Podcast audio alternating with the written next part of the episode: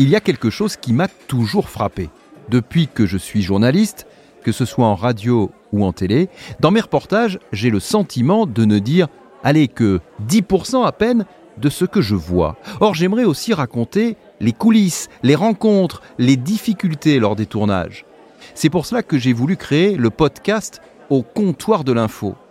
Accoudé à mes côtés, aux zingues, dans le brouhaha d'un bar, un confrère, une consoeur, reporter de terrain, bien souvent reporter de guerre, un présentateur ou une présentatrice de télé ou de radio vient prendre le temps de raconter son métier.